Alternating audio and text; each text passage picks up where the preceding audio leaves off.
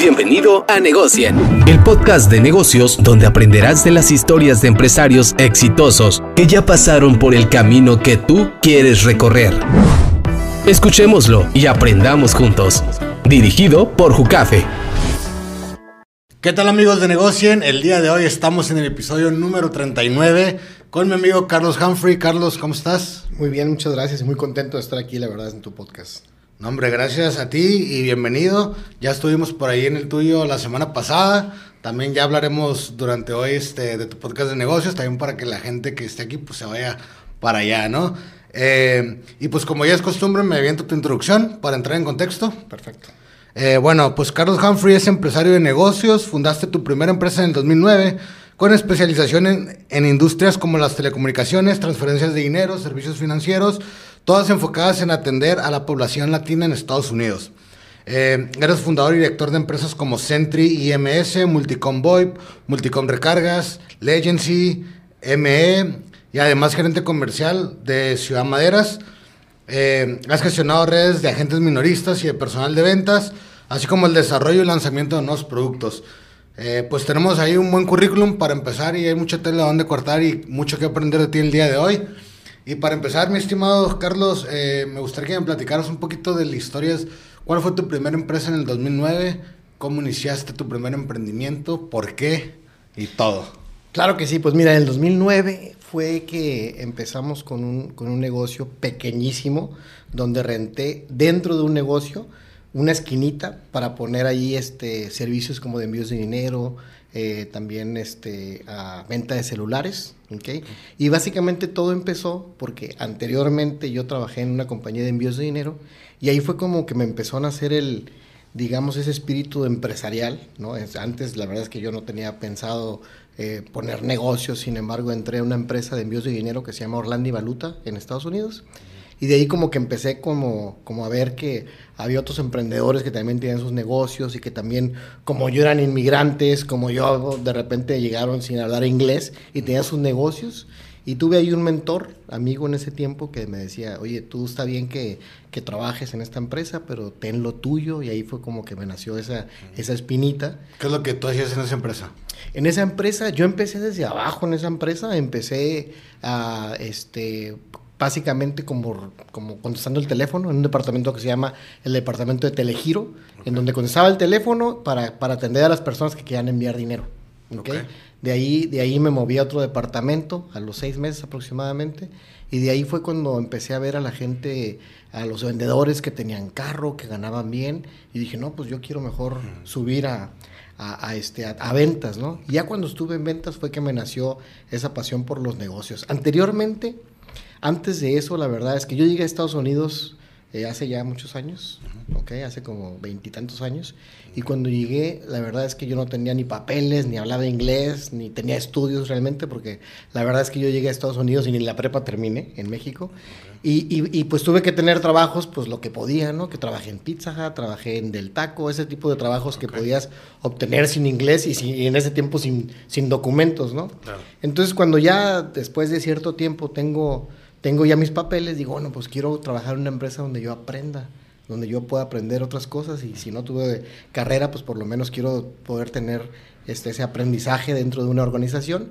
Fue que empecé a trabajar en esa empresa, me gustó mucho y ahí como, fue como que cambiando poco a poco mis aspiraciones a querer un poco más y un poco más y un poco más. Pero la verdad es que yo cuando trabajaba ahí no pensaba en lo absoluto en ser dueño de un negocio. ¿eh? Okay. ¿Era una empresa grande esa o...? Orlando y Valuta. Ah. Sí, Orlando y Valuta es una compañía que en el año 1998 aproximadamente fue adquirida por Western Union. Ah, entonces, okay. entonces Orlando y Valuta, digamos que era una compañía familiar que creció mucho en Estados Unidos okay. para envíos de dinero.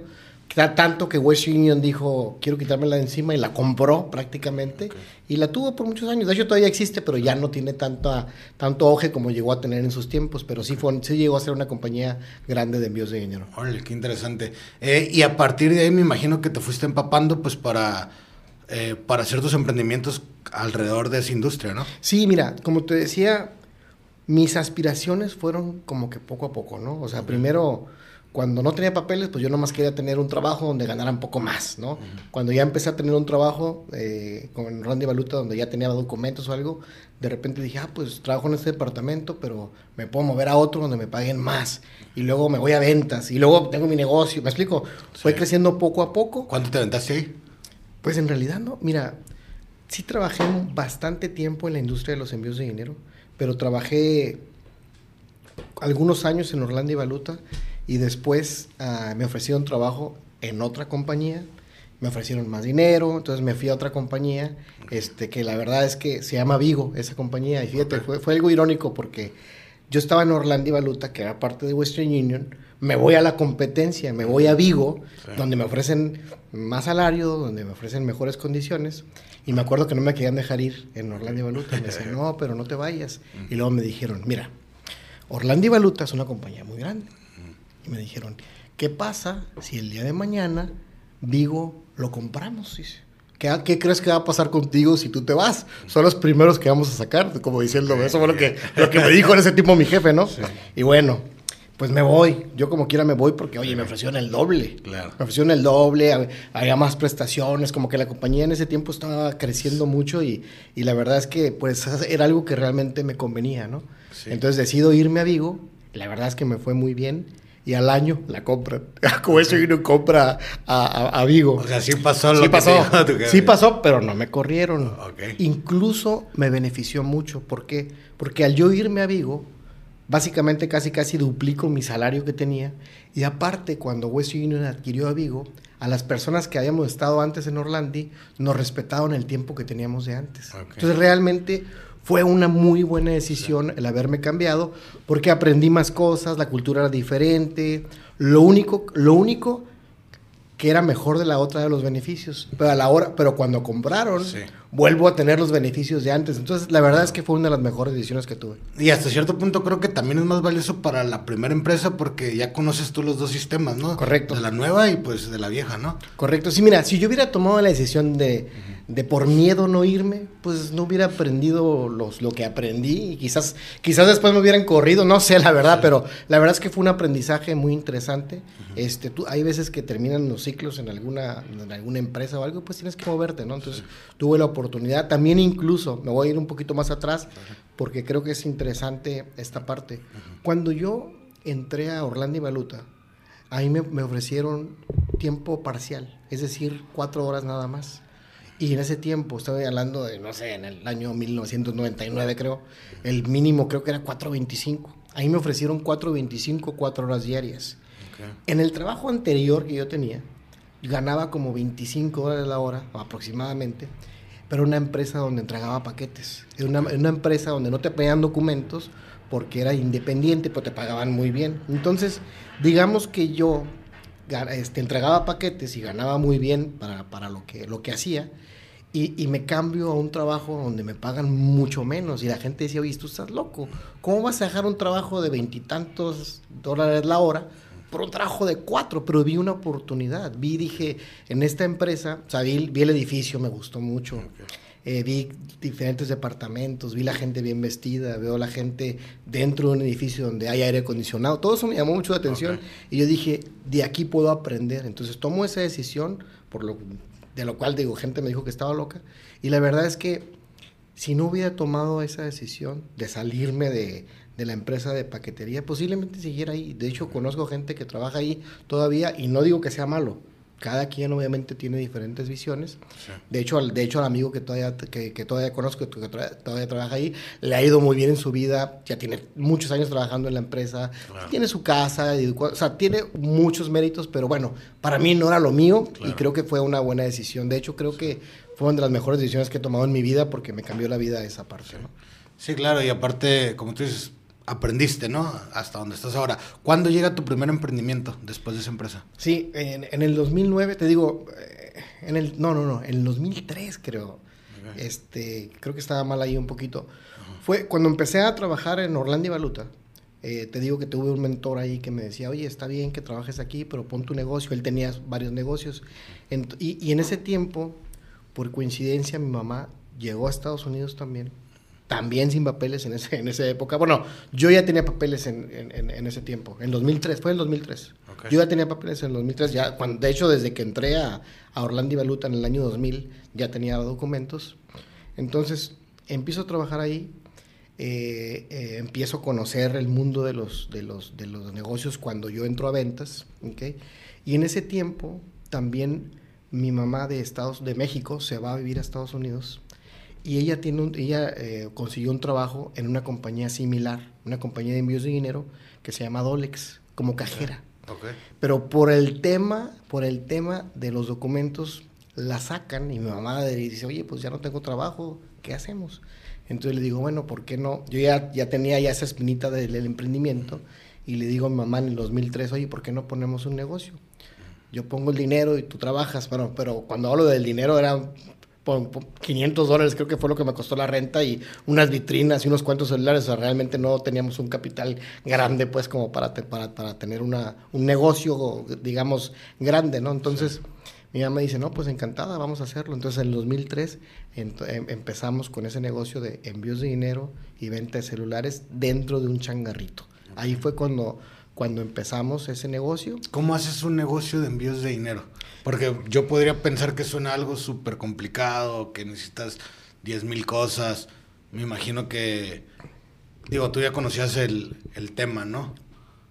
Bueno, lo que pasa es que es muy diferente, o sea, ser, ser el remesador, digamos, digamos, un Western Union es, es, la empresa, o llámese Vigo, RIA, hay muchas compañías, AFEX, son los que tienen la licencia para enviar dinero. Okay. Yo lo que fui fue un agente, o sea, okay. tú tienes un negocio en Estados Unidos y aplicas para ser agente okay. de una de esas empresas que ya cuentan con la licencia y pasas por un proceso donde ellos te aprueban y ya puedes, digamos, tener este, el acceso para que los clientes puedan enviar dinero a través de tu negocio, pero es a través apalancándote claro. de, esta, de estas remesadoras prácticamente. Entonces, ¿no? Chamba era llevarles clientes y ya con la licencia, ¿no? O sea, mi chamba era, digo, puse un local, Ajá. un local y ya apliqué para las compañías de envíos de dinero. O sea, es muy común que tengas dos, tres ah, okay. compañías y ya dentro de tu local, pues puede la gente llegar y decir, ah, mira, tienes envíos de dinero y ahí hacen envíos de dinero. Es un proceso, como agente es muy sencillo. Ahora que si quieres ser tú una, una, remesadora y envía, ahí sí es un rollo porque yeah. necesitas permisos y necesitas este hay muchos regulamientos, es una empresa, es una industria muy regulada, ¿no? Entonces, yo fui, digamos, agente de una compañía de envíos de dinero. Durante algunos años estuve con eso. Ahora, puse el negocio ese junto con mi mamá. Mi mamá es mi socia desde el 2003 hasta la fecha. Y, y, este, y básicamente, eh, pues ella trabajaba en el, en el negocio este, todos los días. Sí. todos los días trabajaba de lunes a domingo, como, digamos, como cajera, como dueña sí. del negocio. Y yo, por muchos años más, seguí trabajando en, en, en, compañías de envíos de dinero. Y pasé por varias. Trabajé en Orlando y Valuta, trabajé en Vigo, trabajé en RIA, trabajé en, en varias compañías, hasta que ya después de algunos años de, de, de, de ser emprendedor y de tener los negocios, fue que en un día decidí, ya, voy a renunciar para dedicarme ya 100% a mis negocios. Anteriormente pues me daba un poco de miedo, porque mis negocios pues empezaron muy pequeños, o sea, ¿no? Entonces yo decía, oh, no, todavía no soy listo para dejar, mi, para dejar mi empleo, donde me pagaban un salario, más comisiones, entonces duré, duré un tiempo haciendo, digamos, ambas cosas, ¿no? Okay.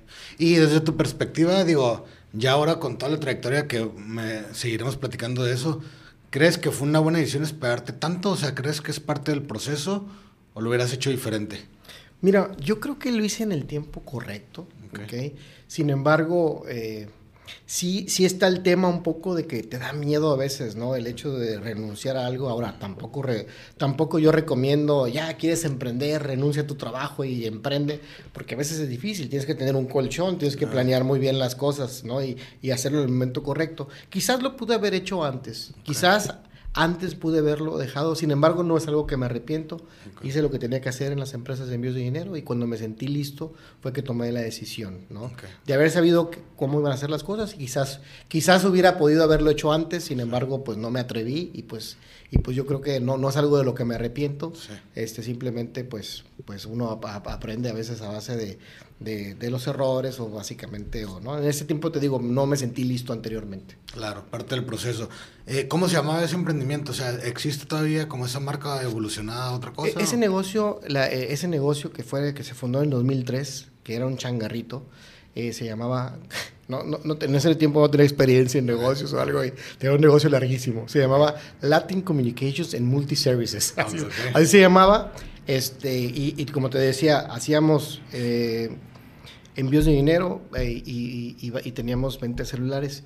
Pero fíjate que en ese emprendimiento, aunque era un negocio muy pequeño y pagábamos una renta muy pequeña porque estábamos dentro de otro negocio, nos empezó a ir relativamente bien pronto, porque ya, ya estábamos dentro de un negocio que estaba clientado, entonces había mucha gente que entraba al negocio, entonces Claro. fue fácil que esa misma gente se convirtiera en cliente de nosotros para hacer en- envíos de dinero. Era un salón de belleza. Ok. ¿ok? En un salón de belleza la gente iba, se cortaba el pelo y decía, ah, mira, aquí puedo hacer envíos de dinero y empezaba a hacer envíos de dinero. Sin embargo, a los pocos meses, ese negocio se vendió y lamentablemente pues tuvimos que buscar otra opción. Entonces, la segunda opción que encontramos, que yo la encontré y que yo me declaro culpable, no, no fue el lugar correcto. La verdad es que no, no, no tenía experiencia en, pues, en hacer un estudio de mercado, si iba a funcionar ahí. Era como, a, no sé, como unos 10 minutos de donde estábamos.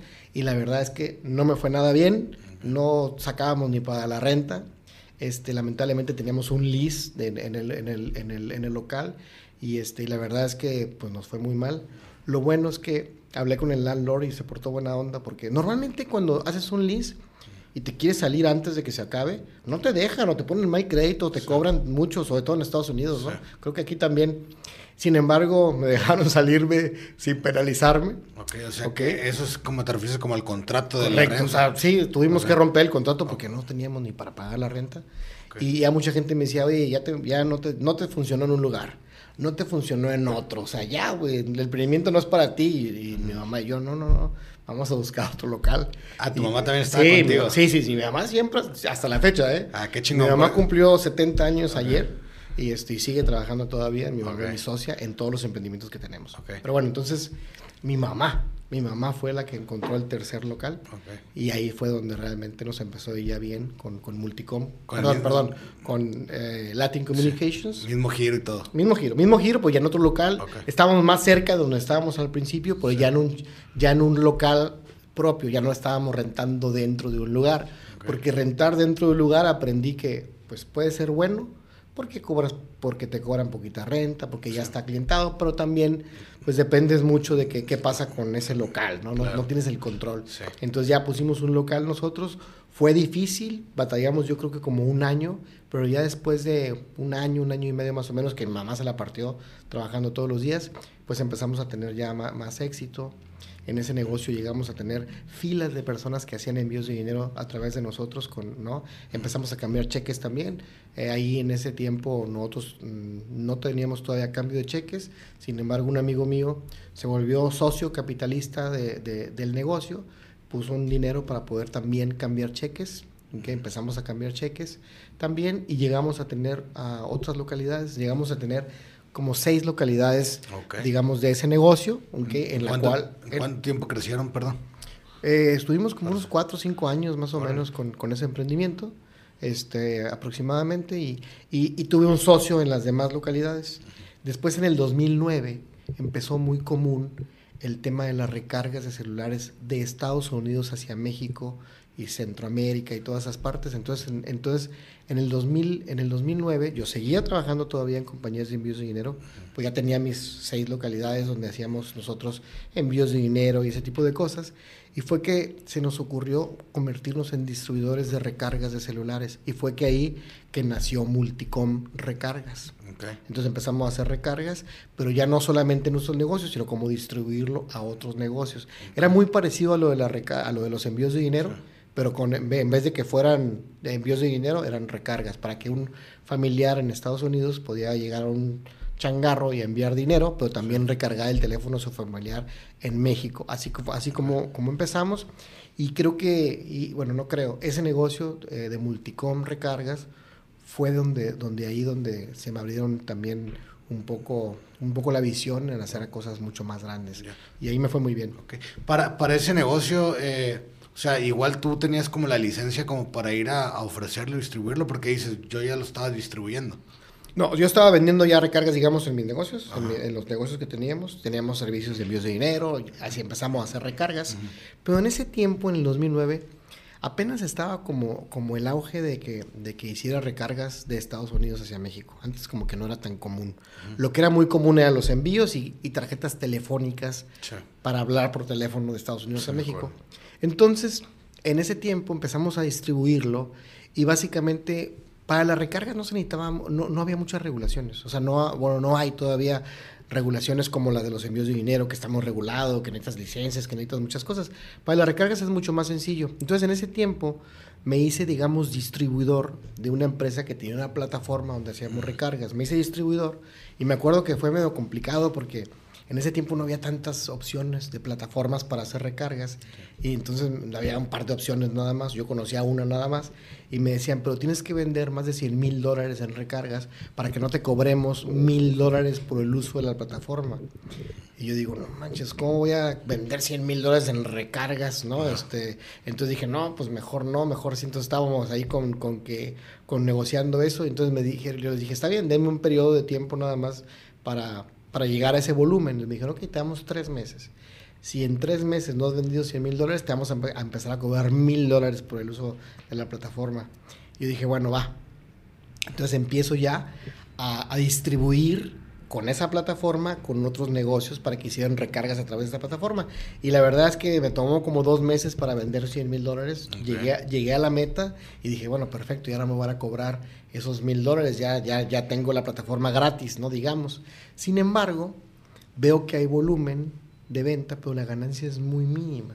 Entonces ahí fue cuando dije, bueno, yo creo que esto puede hacer, puede, puede llegar a más, pero tengo que tener mi plataforma. Entonces ahí fue cuando empecé a, buscar la manera de cómo yo podía tener una plataforma propia donde yo ni tuviera que pagar, pero también tuviera la oportunidad de yo llevarme la, la mayoría de la comisión y no dársela al dueño de la plataforma. Y ahí fue una serie de cosas que tuve que hacer para poco a poco lograr y llegar a eso, ¿no? Entonces que fue una odisea porque me tocó este, eh, buscar la manera de cómo poder hacerlo hasta que lo logré, pero fue, fue algo un poquito complicado. ¿Cómo se llama esa marca que creaste en ese entonces? Multicom, Multicom, ah, Multicom la que le llamo Multicom Recargas para hacer la división. Pero sí fue, ah, fue un tema difícil porque para hacer una plataforma, o sea, un software donde tú te conectas con los carriers y, meterle muchos productos, no es tan sencillo. O sea, y, una, plata, y una compañía de software te cobra caro y en ese tiempo yo no sabía cómo. Entonces empiezo yo a cotizar cuánto me costaba crear mi propia plataforma y era muy caro, eran 100 mil dólares, yo no tenía 100, o sea, no, no tenía la capacidad de invertir ese, ese dinero para hacerlo. Entonces eh, empiezo a llamar y a llamar a, a, compañías en México que se dedicaban a hacer recargas. En ese tiempo no era como ahorita, eh, que hay miles de plataformas de recargas, había pocas que eran las grandecitas. Entonces me tocó hablar por teléfono, me acuerdo, de una compañía de Acapulco con el ingeniero Betancourt, que le mando saludos si, si me escucha por ahí, el, ingeniero Betancourt, en esos tiempos, eh, le, le, le, llamo por teléfono y me contestan y me dicen, sí, aquí este, nosotros hacemos recargas, entonces yo le digo, necesito hablar con el dueño, ¿no? me pasan al, me pasan al ingeniero Betancourt y el ingeniero Betancourt me dice, me dice, ok, si yo te puedo prestar mi plataforma para que tú puedas distribuir el producto. Entonces yo empiezo a usar la plataforma del ingeniero Betancourt en México, en Estados Unidos, pero tal cual, como si fuera una, una, plataforma mexicana, que tenía los productos de México solamente, ¿ok? Y estaba todo en pesos. Entonces, pero yo, yo tal cual, llego con la gente y le digo, mira, esta es la plataforma que vamos a usar, es una plataforma este, de, de, un amigo, del ingeniero Betancourt, y empezamos a usarla, pero no es una plataforma adaptada a Estados Unidos. Sin embargo, empiezo a tener un crecimiento. Entonces llegó con el señor, el ingeniero Betancourt, le dijo, ingeniero Betancourt, necesito que me haga algunos cambios, necesito que le ponga aquí como en dólares, ayúdeme. Entonces me dice el ingeniero Betancourt, está bien, te voy a ayudar. Y me hizo, digamos, una réplica de su plataforma, pero para que pudiera usarla en Estados Unidos.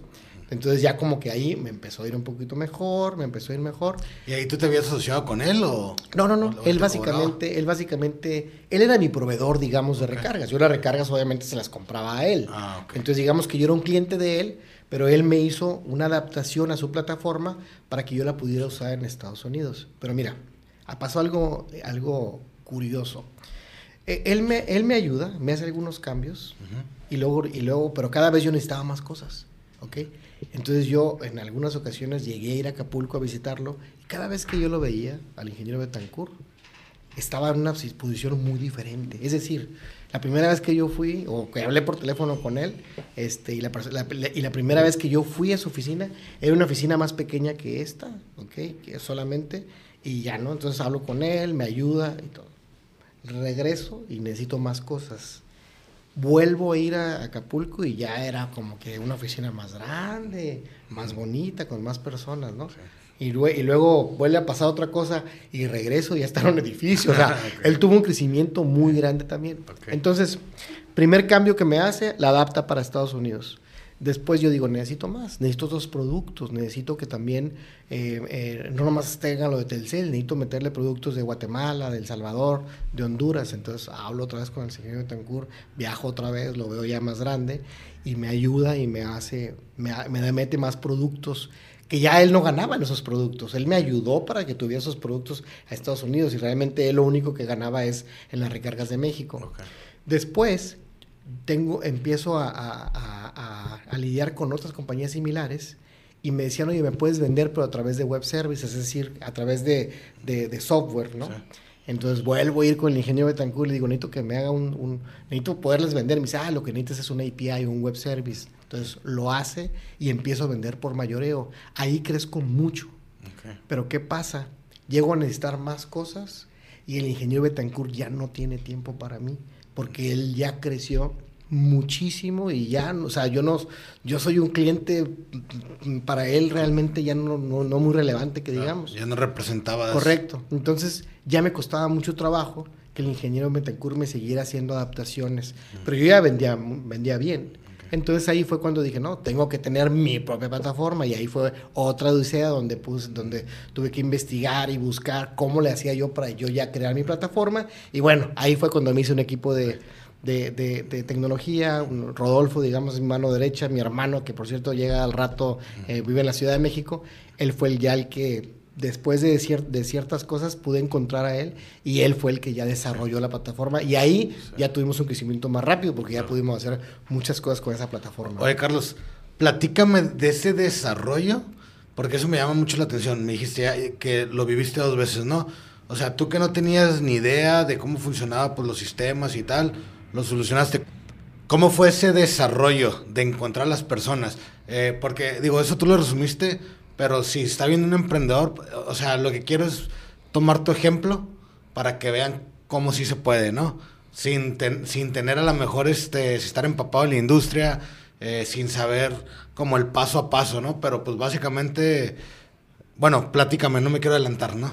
Sí, pues es un tema, porque bueno, hoy día también hay muchas compañías de software, hay muchas aplicaciones ya hechas que puedes integrar con otras, es un tema un poco complejo, ¿no? En ese tiempo yo quería tener mi propia plataforma y, fue muy difícil porque al principio encontré a una compañía que me la iba a hacer, pero fue, fue una serie de cosas que fueron pasando hasta que entendí que, bueno, para mí, como me funcionaba es tener gente que trabajara de planta en la empresa.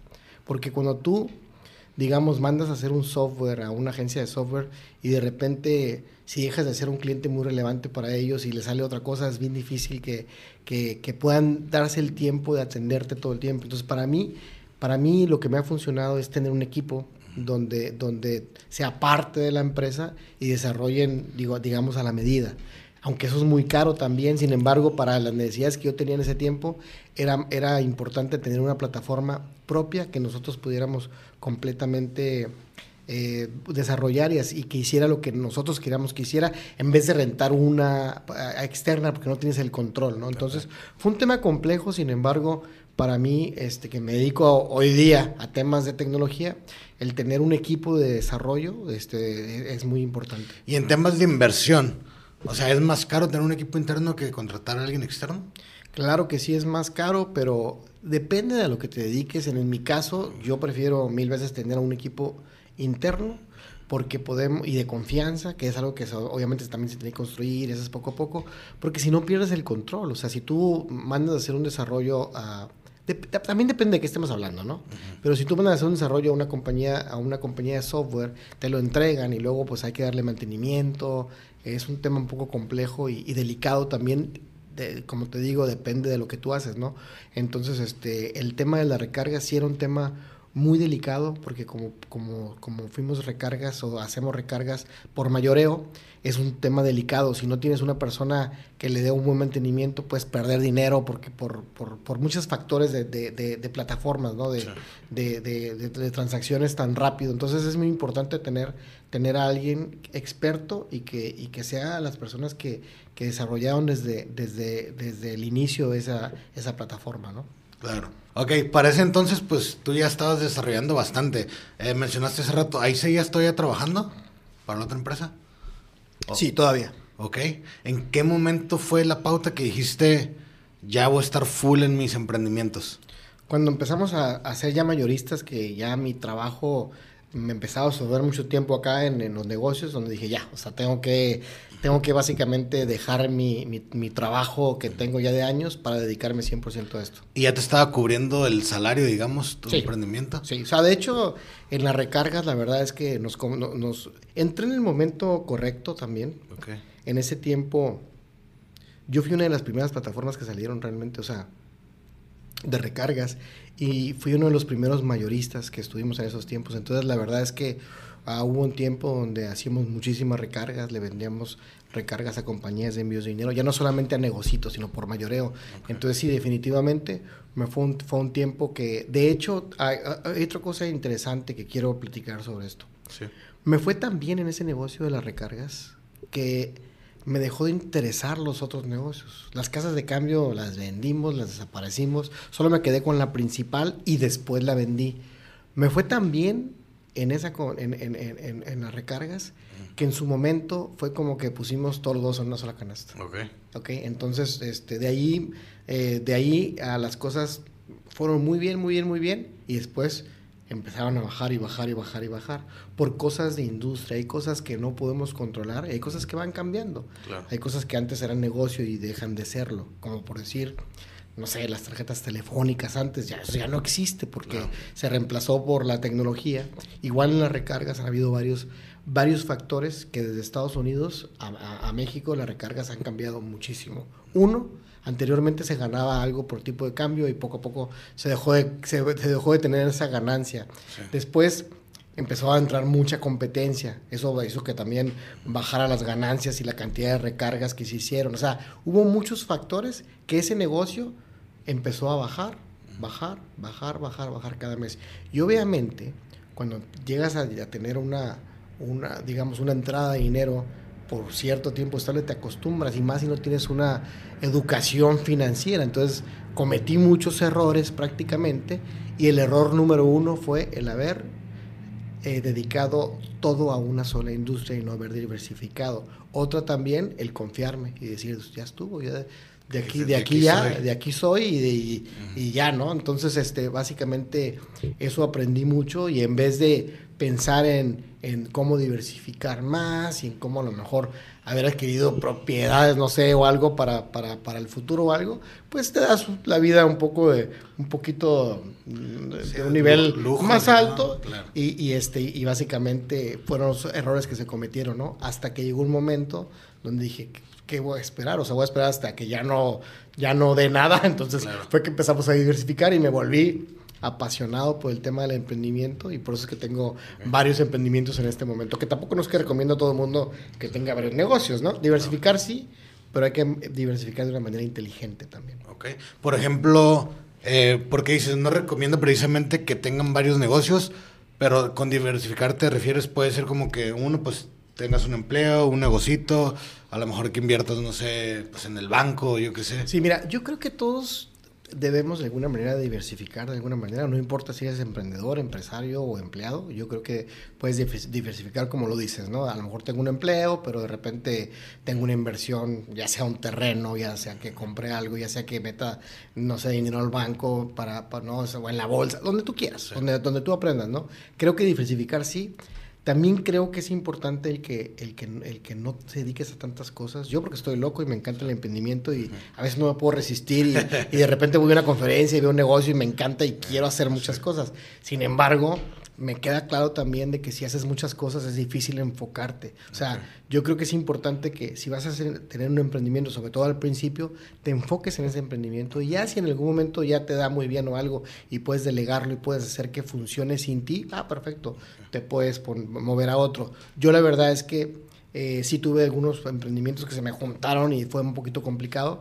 Entonces, este, pero lo hice también por lo mismo, ¿no? De repente, oye, está bajando esto, te desesperas y quieres dar patadas de ahogado de repente. Sin embargo, ahorita estamos como reestructurando un poquito las cosas, eh, delegando bien ciertas cosas y, y, y, tratar de hacer las cosas lo mejor posible. Ya no me quiero meter en más emprendimientos realmente en este, momento, por lo menos de mi vida. Quiero sacar adelante muy bien, muy bien todos los, los, que tengo, que me encantan, la verdad. Este, todo, lo, todo, lo, todo lo que hacemos me gusta mucho, y este, pero sí es importante hacer las cosas con mucha conciencia. ¿Qué otros han llegado a partir de estos de Telecom? Sí, bueno, eh, bueno, de, de, Multicom, después cuando ya empezaron las cosas a bajar o algo que definitivamente supimos que teníamos que diversificar, empezamos a hacer un software hace como cinco años aproximadamente, eh, Sentry, Sentry IMS, que es un software que es como un CRM especializado para agencias de seguros. Muy diferente, muy diferente a, lo de las recargas. Sin embargo, eh, desde que estoy en Estados Unidos siempre he trabajado con la gente latina. este software eh, fue, fue pensado en, en, atacar. Hay muchas agencias, de Estados Unidos, muchas agencias que venden seguros en Estados Unidos que son de habla hispana y que también atienden a los hispanos y fue, fue un software para, para ellos. Es un emprendimiento que ha costado mucho trabajo realmente, pero me gusta mucho. Eh, me he metido, digamos, en esa industria de los seguros, aunque yo no vendo seguros, pero sí proveo un software para, para ellos, para que administren bien su, su base de datos, ¿ok? Este, todo, todo, eso ya fue con el mismo equipo que, que, tenías, ¿no? O sea, ahí empezaste, te daba para desarrollar cosas nuevas. Correcto, aprovechamos el mismo equipo. Rodolfo, este es mi eh, director principal de tecnología y básicamente él es el que ha liderado esos proyectos, ¿no? Entonces, este, Sentry es otro de los emprendimientos que me gusta mucho y ahorita estamos también este, haciendo algunos ajustes, algunos cambios para, para poder eh, ser más innovadores y poder penetrar más al mercado. Queremos este, estar, ahorita, ahorita tenemos agencias, la mayoría en California, pero queremos entrar a nivel nacional en Estados Unidos. Entonces estamos haciéndole cambios para adaptarnos, pero ese emprendimiento me gusta muchísimo también, este tema de tecnología. ¿A la plataforma de seguros te refieres? Sí, correcto. ¿Cuál es el nombre, perdón? Sentry IMS. Sentry IMS. Correcto. Que es Sentry y luego es Insurance Management System. Ah, ya, ok. Básicamente. Muy interesante. Eh, mi estimado Carlos, eh, cambiando un poquito el tema, quiero hablar del networking, ¿no? Porque sé que es una bandera con la que pues manejas mucho. Eh, de hecho, por, por ahí anoté una frase de este pues tuya que vi que dice conectar personas y empresas para crecer en conjunto los negocios, ¿no? Y que las relaciones son las clave del éxito para ti. Entonces, platícame esa frase, qué es networking para ti y, cómo ha impactado eso en tu, pues en tu vida de empresario, ¿no? Claro, pues mira, el networking es un tema que me apasiona muchísimo, me gusta mucho realmente. Eh, yo creo que es importante el conectar con otras personas, el, ayudarnos como, como, hispanos. Tú sabes, tengo ya tiempo viviendo en Estados Unidos y, creo que falta mucho eh, eh, el, hecho de, apoyarnos entre, entre nosotros, ¿no? Entonces, hace, cuando empezamos con el con Sentry, con el software, nos costó mucho trabajo el llegar a las agencias este, para que se cambiaran de un software a nosotros.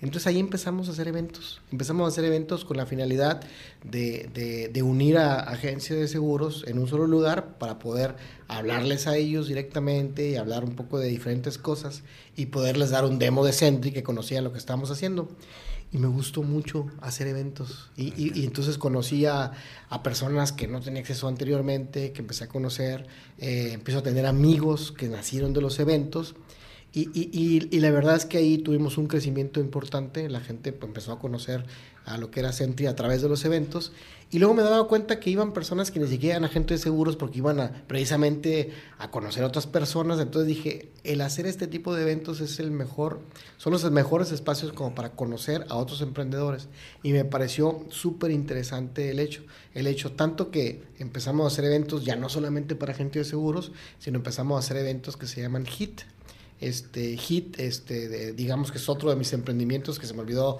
pasarte ese dato, que es básicamente una plataforma donde hacemos eventos con el fin de juntar a muchos emprendedores para aprender ciertas cosas. HIT significa, eh, bueno, el nombre de HIT es calor o con fuego, pues, lo que representa básicamente el calor, que es el fuego, el color rojo, la pasión, pero HIT es hispanos a emprendedores aprendiendo técnicas.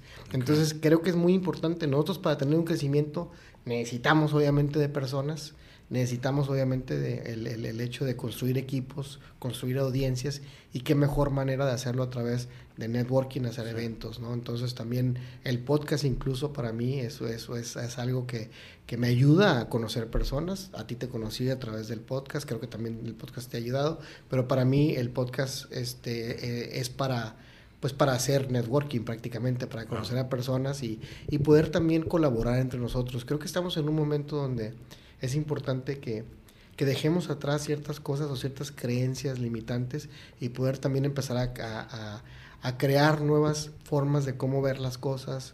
Eh, en, en, algún otro tiempo a lo mejor tú y yo podríamos pensar que somos competencia o algo así. Creo que tienes una agencia de marketing, yo también, tienes un podcast, yo también, pero aquí estamos colaborando. Creo que necesitamos colaborar entre nosotros. Entonces, a mí sí, el, networking es algo que, que, me apasiona mucho porque me permite conocer a personas y algunas personas, este, hay de todo, ¿no? Hay personas hay personas este, que, que, te abren las puertas, hay personas que, que, aprendes mucho y, hay de todo en este mundo, así que me, me ha interesado mucho ese tema.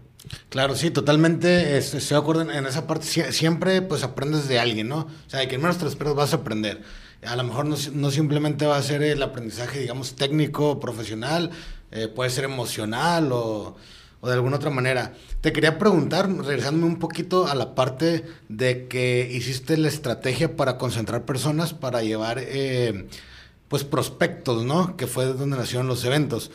Platícame esa estrategia. Tú en ese momento, ¿qué pensabas? Oye, pues estoy yendo con agentes que no aceptan a lo mejor mi programa porque ya tienen con el de ellos, con su sistema mucho tiempo. ¿Cómo fue? O sea, ¿cuál fue la chispa que encendió eso que dijiste? Ah, pues ya sé, si hago un evento y consigo invitados de esta manera. ¿Cuál fue la estrategia en ese momento? Sí, mira, en realidad sí estamos batallando mucho para, para poder llegar a, a, que, a que agentes de seguros se cambiaran y agarraran nuestro software. Entonces, estábamos en ese tiempo buscando maneras de cómo poder este, penetrar el mercado más fácil y más rápido. Entonces, anteriormente, yo no sabía nada de marketing ni de, ni de marca personal, ni ese tipo de cosas. Sin embargo, estaba convencido que tenía que hacer un cambio en mi vida, porque, o sea, un cambio en la vida de los negocios y de lo que estábamos haciendo. Entonces empecé a, a, buscar opciones, a, aprender, a aprender, a pagar por cursos. Entonces, este, fue que en, ese tiempo conocí a, a un a un este, entrenador, un coach, ¿no? Este, no sé si lo conozcas, se llama Tito Galvez, Tito, Tito Galvez tiene pues, diferentes programas y entonces lo contraté como para que me diera algunas asesorías y este me gustó mucho, me cayó bien, este tuvo un evento también él este al que fui en Colombia como un taller, entonces como que me empecé a empapar mucho de, de, de, esta información y fue cuando dije, ok, tengo, tengo que construir una marca personal, tengo que hacer cosas diferentes y entonces fue que nació la idea de hacer los eventos. Y de los eventos salieron otras ideas, incluso Hoy día tengo una agencia de marketing también que se llama Agencies, salió también de ahí, de ver la necesidad que tenemos los latinos en Estados Unidos de adoptar la tecnología, de, apostarle al marketing, de empezar a meterle dinero también a pautas. Entonces fue que me, gustó mucho el tema del marketing y fue que y fue que a través de los eventos y a través de esos talleres aprendí. Entonces por eso es que por eso que nacieron esos eventos. Ya no súper interesante, ¿no? Y, sí, sobre todo me llamaba el tema pues como estrategia, ¿no? Porque también a lo mejor alguien que esté en un giro similar, algo que es difícil meter al mercado, pues, o sea, qué fregón esa estrategia que hiciste y dije, creo que alguien la podría aprender de eso. Hablaste hace un momento de las creencias limitantes, ¿no? Que yo creo que es un tema importante cuando hablamos de emprendedurismo. Este, entonces, me gustaría que me platicaras qué son las creencias limitantes, cómo las adoptamos, cómo las eh, las combatimos o... Sí, mira, es que yo creo que de, de, manera cultural hay veces que nos inculcan cosas que no deberían de ser y, y, como que las hacemos parte normales, ¿no? Entonces, este, eh, básicamente, no sé, como por decir, te voy a poner un ejemplo, como el que quiera tienda, que la tienda. Un ejemplo, ¿no? Entonces, ¿qué significa eso o qué es lo que te quieren decir de que si tienes una tienda tienes que atenderla? Porque si no, no, la atiendes, pues nadie te la va a cuidar. ¿Ok? Yo creo que eso es una creencia limitante. Si tú tienes una tienda y la atiendes tú, pues va a salir un anteempleado toda la vida. Tienes que buscar procesos para que tu tienda pueda funcionar aunque tú no estés. Y tienes que hacerlo bien, porque si no lo haces bien, existen otros problemas. O sea, para mí eso es una creencia limitante. Entonces, creo que es importante que empecemos a hacer conciencia de, que, de, que, aunque tenemos cosas bien, bien metidas en, no sé, desde niños, podamos, podamos romper esa barrera. Hay muchas, o sea, eso fue un ejemplo, ¿no? Este, pobre, pero honrado, o sea, eso también es otra creencia limitante, ¿no? Entonces creo que necesitamos este, aprender a que hay cosas que aunque los tenemos en el subconsciente, pues no, no nos ayuda a crecer. Entonces es, import es importante eso, ¿no?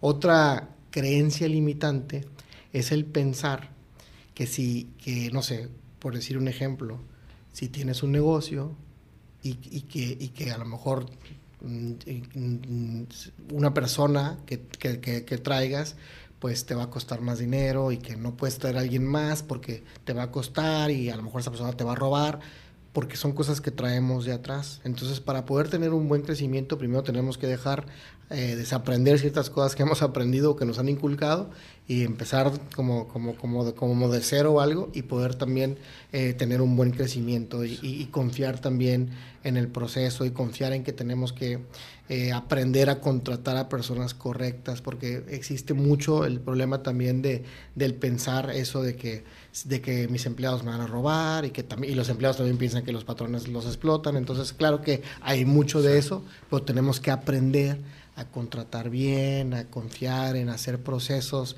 y, también el, hacer conciencia de qué realmente sí está bien y qué no, ¿no? Claro. Eh, no sé si eso también es parte mucho de la cultura latina, ¿no? Mexicana. O tú que estás allá crees que también es, o sea, es global. Sí, no sé si global, pero creo que eh, es muy parecido en Estados Unidos como aquí, aunque en Estados Unidos sí veo un problema serio en el aspecto ese que te digo de que muchos, muchos este, eh, dueños de negocios no confían en sus empleados y al revés, ¿no? Este, digo, no, no digo que pase en todas partes, pero, pero existe mucho esa parte, ¿no? Entonces creo que es importante que empezamos a hacer conciencia y si nosotros como emprendedores o como dueños de negocios hemos manejado ciertas cosas mal, bueno, pues está bien, o sea, hay que hacer conciencia y empezar a manejarlas de la manera mejor posible y también, ¿no? Cambiar un poquito esa cultura que tenemos. Claro. Sí, muy de acuerdo contigo y, sí, es algo, pues que también lo he visto aquí con muchos los invitados, ¿no? E, este, cambiar esa mentalidad que yo creo que es la base, pues, de los cimientos de, pues, de un emprendedurismo exitoso, ¿no? Por decirlo de alguna manera. Eh, pues, mi estimado Carlos, ya casi para finalizar, eh, ¿qué habilidades consideras que un emprendedor o un empresario debe tener para, para el éxito?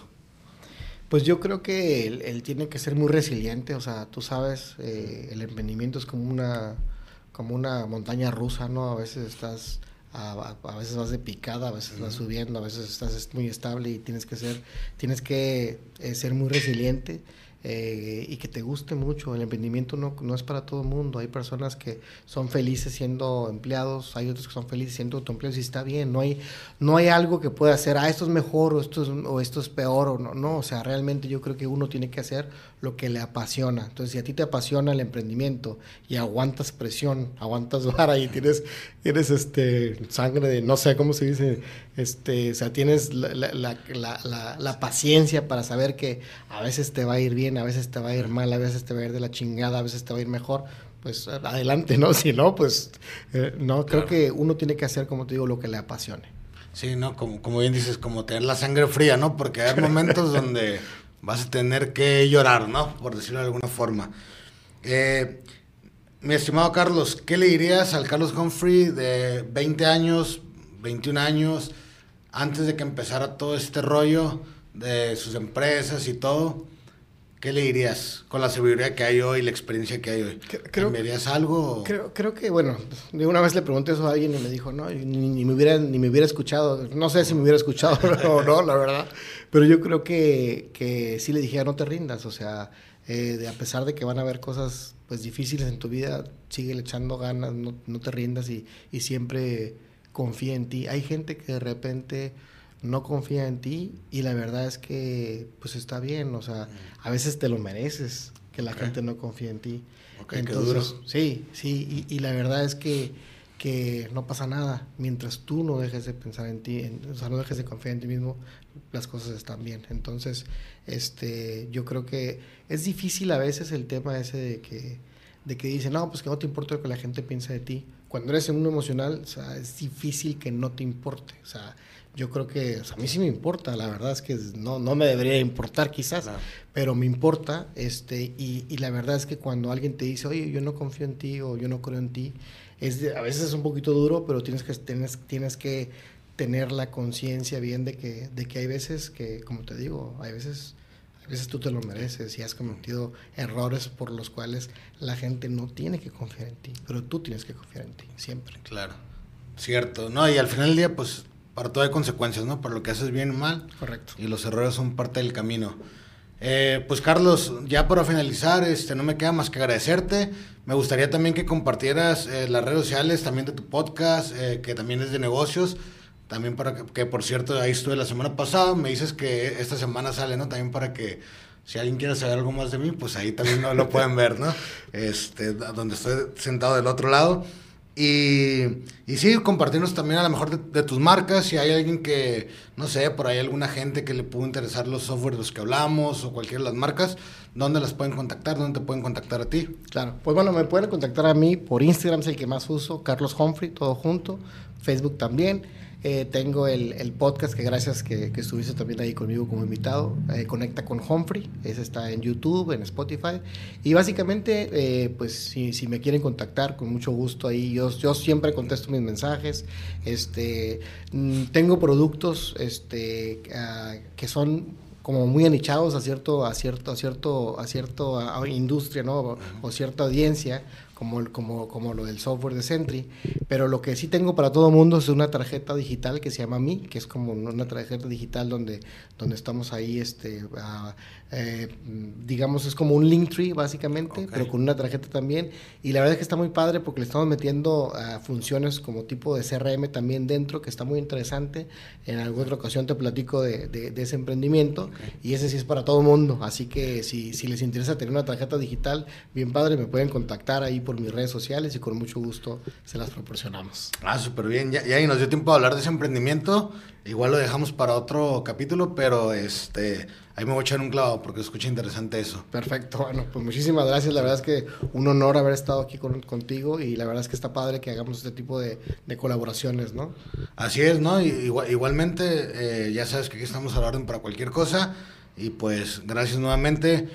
Y pues a todas las personas que nos estuvieron sintonizando el día de hoy, esto fue el episodio 039 con Carlos Humphrey. No olviden suscribirse en todas las plataformas digitales, YouTube, Spotify, en todos lados nos encuentran ahí como negocien.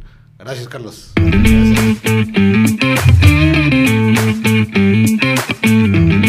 Gracias.